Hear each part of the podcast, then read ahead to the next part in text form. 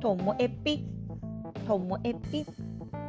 面白から真面目まで、サクッと聞ける独り言ラジオ。こんにちは、ともえぴです。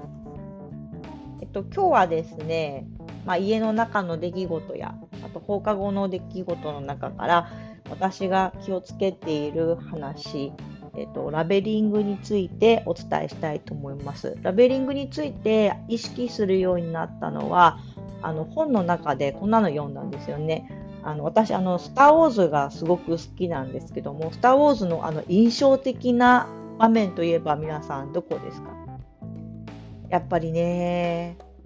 ルーク・スカイウォーカーとダース・ベイダーが最後あの対峙するあの場面なんですよね、私の中では。なんかもう親子のなんか象徴的な感じがして。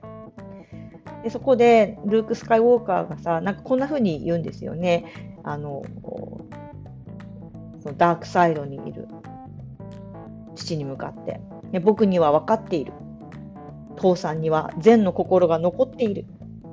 父さんの善の心を僕は感じるとかってね、そんなようなセリフがあったと思います。そして、そこでダース・ベイダーは、こう、寸前のところで、こう、気持ちを変え、行動を変え、で、そして、ルーク・スカイウォーカーはこう助かることになるんですけれどね。でこうやって、うんと、その人の中にあるその大きさ小ささとかは関係なくその人の中にある良い心とか態度とかそういう信念とかっていうのを口にすることによって相手にこうラベリングラベルを貼り付けていってその人にも意識させるっていうこれなんですよね。で普段あの息子にもまあ、高校生の息子に対してもあの可能な限りまだなんかやろうかなと思っています。昨日も息子があのアプリでスマニューだったっけな？なんかそれでローソンに行ったら全国で何十万人に、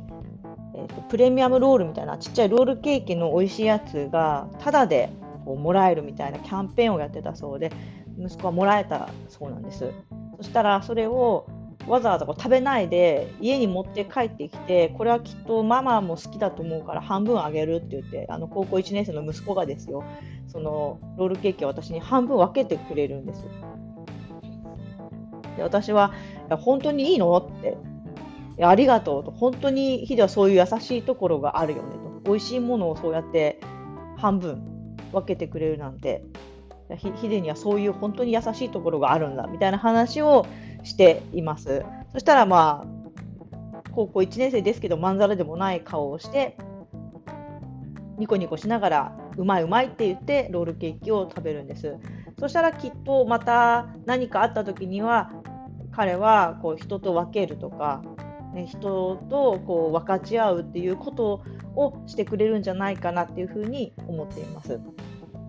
放課後の活動の中では例えば、うん、この間放課後 PP というプログラミングの活動でも子どもが作品を作るんですけども先生この作品すごくない？これこうこうこうなったさって見せてくれるんですよね。でもちろん作品はすごい楽しかったり仕組みがちゃんとできてたりするんですけどもその時に私が添えるのはこの作品もすごいけどもこれを作ったあなたもすごい。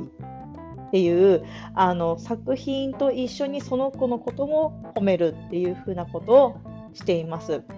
それは私の本当の気持ちでそれを作れるっていうことがすごいじゃないですか。だからそれをちゃんと口にすることによって子供はまた大きな自信を持つんじゃないかなっていうふうに思っています。なのでなんかもう家族になってしまうと長年家族でやってくると恥ずかしいんですけどもあえて口にするこのラベリングっていうのは大事だなっていうふうに感じております。でもこれ意識してなくっても皆さんは本当はあの日常の中でやってるかもしれませんよね。こうあの口に出してあの伝えるっていうことは。なので、えーと何かあったらもうちょっと意識してこのラベリングしたらいかがでしょうか。